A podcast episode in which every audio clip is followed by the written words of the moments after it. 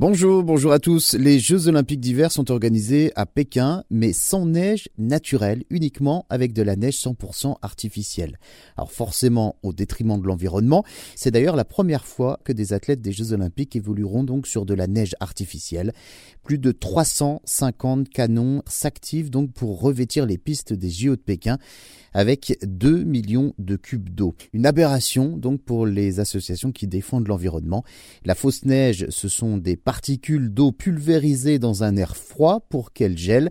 Pour recouvrir donc des pistes de plusieurs kilomètres, il faut donc une quantité d'eau astronomique. 800 piscines olympiques sont nécessaires pour assurer le bon déroulement des épreuves de ski alpin.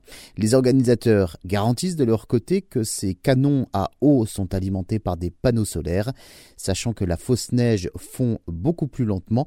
Cela provoque des retards dans la repousse de la flore et ça augmente donc la prolifération des plantes invasives. Résultat, au début du printemps, eh bien, les animaux manquent de nourriture. En plus, les canons à neige tournent la nuit quand les températures sont donc les plus froides et ils font énormément de bruit entre 60 à 80 décibels, ce qui fait fuir les animaux nocturnes. Avec le réchauffement climatique, en 2050, il faudra monter à plus de 2220 mètres d'altitude pour trouver de la neige naturelle pour pouvoir skier.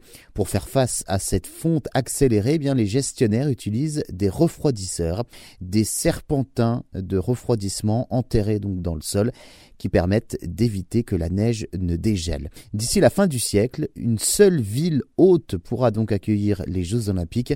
Ce sera Sapporo au Japon, qui serait donc assez froide et enneigée pour maintenir les épreuves. Et pour éviter ce scénario il est encore temps de baisser drastiquement et rapidement les gaz à effet de serre responsables du réchauffement climatique.